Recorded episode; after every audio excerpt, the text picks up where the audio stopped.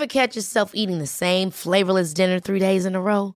Dreaming of something better? Well, HelloFresh is your guilt-free dream come true, baby. It's me, Kiki Palmer. Let's wake up those taste buds with hot, juicy pecan-crusted chicken or garlic butter shrimp scampi. Mm. Hello Fresh. Stop dreaming of all the delicious possibilities and dig in at HelloFresh.com. Let's get this dinner party started.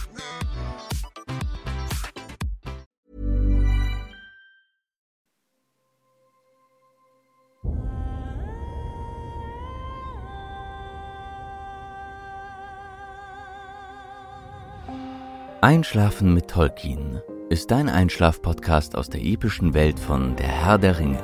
Mach's dir gemütlich und lass dich von den Geschichten aus Arda und Mittelerde ins Land der Träume führen.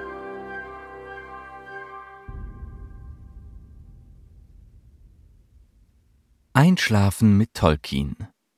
Heute die Sprachen Ardas. Tolkiens Leidenschaft. Es ist kein Geheimnis, dass J.R.R. Tolkien als Philologe als erstes damit begonnen hatte, Sprachen zu entwickeln, die er später in seine historische Kreation integrierte. Einige dieser Sprachen gehören zu verschiedenen Schaffensperioden, haben also geschichtsintern nie parallel existiert. Aus seiner frühesten Schaffensperiode wissen wir nur mit Sicherheit von seinen beiden wichtigsten Sprachen, Goldogrin, dem Gnomischen, und Quenya, dem Elbischen. Doch bereits in Lamas, der ausführlichen Schrift über die Sprachen seiner Welt aus den späten 30ern, und Etymologies, einer historischen Wortliste derselben Periode, präsentiert Tolkien einen umfangreichen Sprachenstammbaum. Jedoch ist nicht zu allen Sprachen ein ausführliches Vokabular überliefert. Viele Sprachen Tolkiens dienen vielmehr dazu, den Sprachstammbaum zu vervollständigen. In seiner quasi finalen Konzeption ist die Geschichte der Sprachen Ardas wie folgt.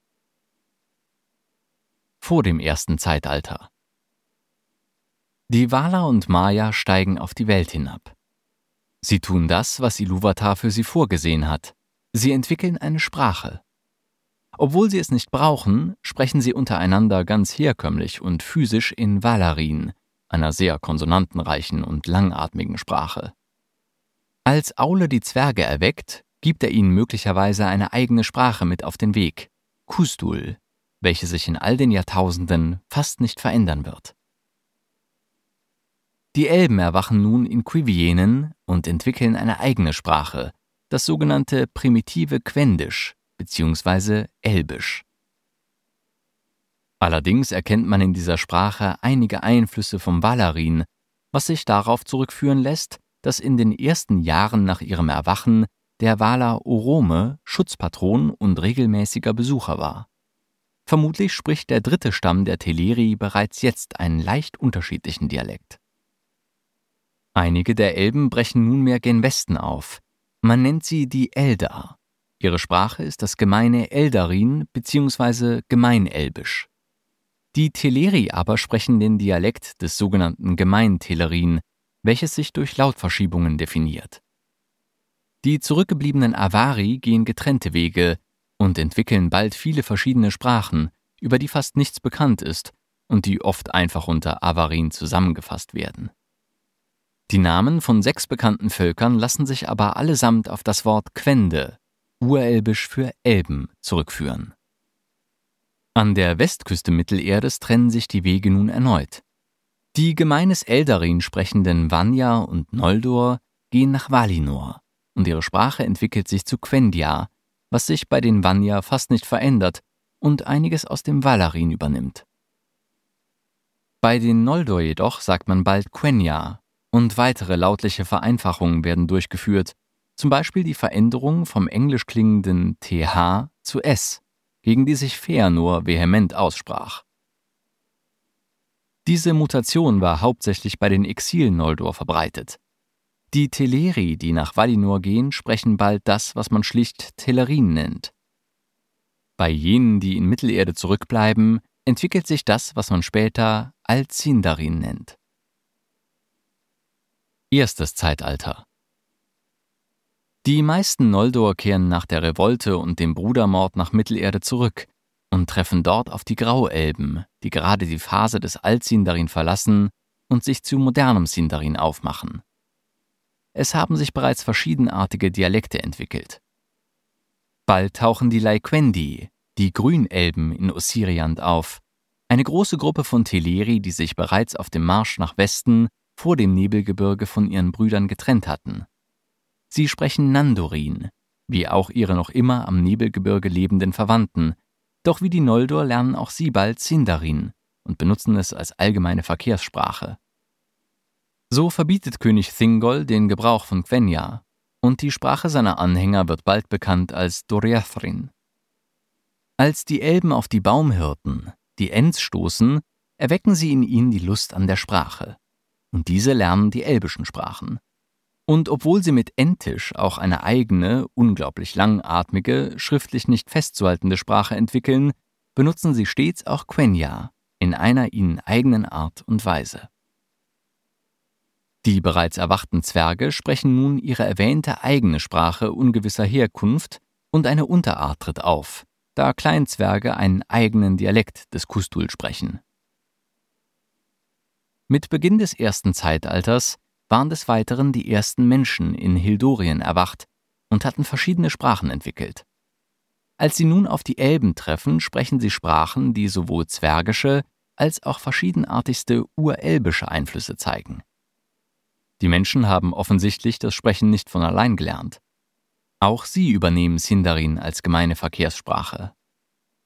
Bereits zu dieser Zeit müssen Menschen nicht nur in den Norden Mittelerdes, sondern auch in den Süden siedeln und dort eigene Sprachen entwickeln, die erst im dritten Zeitalter bekannt werden sollen.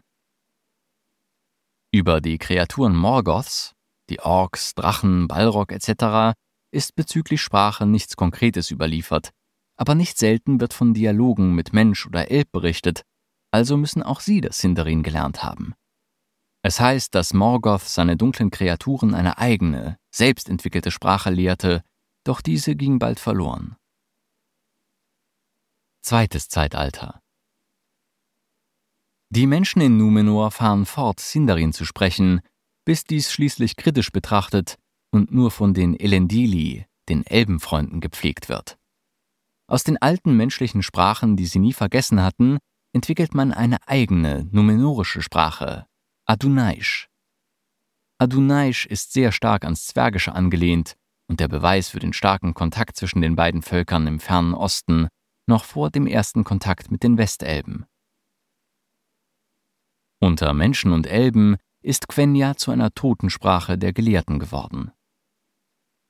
Die Elben Beleriands sprechen nun einheitlich Sindarin, doch trifft man auch auf die Waldelben des großen Grünwaldes und Loriens, die wohl Blut der Nandor und Avari sich vereinen und mit ihrem Silvan, zu Deutsch etwa Waldisch, eine eigene, jedoch hauptsächlich aus Nandorin bestehende Sprache sprechen. Auch sie übernehmen das Sindarin, woraus aber unter dem Einfluss ihrer eigenen Sprache ein teils sehr schwer verständlicher Dialekt wird. Die der Vernichtung von Numenor entflohenen Elbenfreunde siedeln in Gondor und Arnor und bringen ihre numenorische Sprache nach Mittelerde, wo sie sich zu Westron entwickelt. Sauron entwickelt derweil seine eigene Sprache für seine Untertanen, die schwarze Sprache, zu der keine Bezeichnung in irgendeiner Sprache dieser Zeit bekannt ist. Doch er versagt mit diesem Vorhaben, da die meisten seiner Kreaturen zu dumm oder faul sind. Sie sprechen die Gemeinsprache und übernehmen nur wenig aus Saurons Kreation. Lediglich seine höchsten Würdenträger und die Nazgul sprechen die schwarze Sprache fließend. Eine andere Theorie besagt, dass die schwarze Sprache hauptsächlich für Flüche und Beschimpfungen geeignet war und weniger für den täglichen Umgang. Drittes Zeitalter Mit dem Schwinden der Elben wird auch Sindarin mehr und mehr zu einer vergessenen Sprache, das Westron setzt sich als Gemeinsprache durch. Viele Menschenstämme, die im ersten Zeitalter nicht nach Beleriand gegangen waren, treten auf, besonders im Norden und in Dunland, alle mit eigenen Sprachen oder doch zumindest Dialekten. Das Reich von Rochant, später Rohan, wird gegründet. Dort spricht man einen altertümlichen Dialekt, der ähnlicher Herkunft sein muss wie die Sprachen, die letztlich zum Westron führten. Tolkien selbst übersetzte Westron ins Englische und Rohirisch ins Angelsächsische, um die Verwandtschaft zu verdeutlichen. Auch menschlichen Ursprungs sind die Hobbits. Ihre Verwandtschaft zu den Rohirrim lässt sich auf sprachlicher Ebene am besten nachvollziehen. Die Hobbits nennen sich Kuduk. In Rohan werden sie als Kudukan bezeichnet. Die Hobbits übernehmen völlig das Westron, behalten aber manche ihre eigenen Wörter. Selbst die intelligenten Tiere und Kreaturen Saurons verstehen und sprechen Westron. Einige Worte der schwarzen Sprache haben sich jedoch bei den ansonsten Westron sprechenden Orks eingebürgert, und die neu gezüchteten Kampftrolle Olokai sprechen tatsächlich nichts anderes als Saurons dunkle Erfindung. Obwohl man in Gondor das Sindarin noch immer hoch in Ehren hält und viel nutzt, wird es doch mehr und mehr zu einer Buchsprache, wie Quenya es seit langem ist. Na, immer noch wach? Wenn dir dieser Podcast gefällt, lass uns gerne ein Abo und eine Bewertung in deiner Podcast-App da. Und folge uns auf Instagram at Einschlafen mit Podcast. Über Feedback und Artikelvorschläge freuen wir uns sehr. Der Text ist unter CC-Lizenz auf arapedia.org und fandom.com verfügbar. Produziert und aufbereitet wird dieser Podcast von Schönlein Media. Gelesen von mir, Patrick Zoom.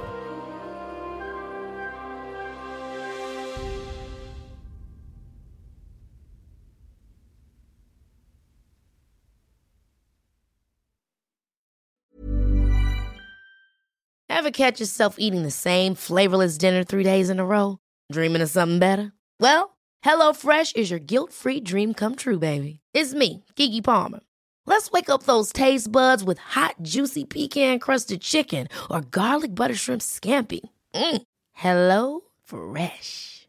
Stop dreaming of all the delicious possibilities and dig in at HelloFresh.com. Let's get this dinner party started.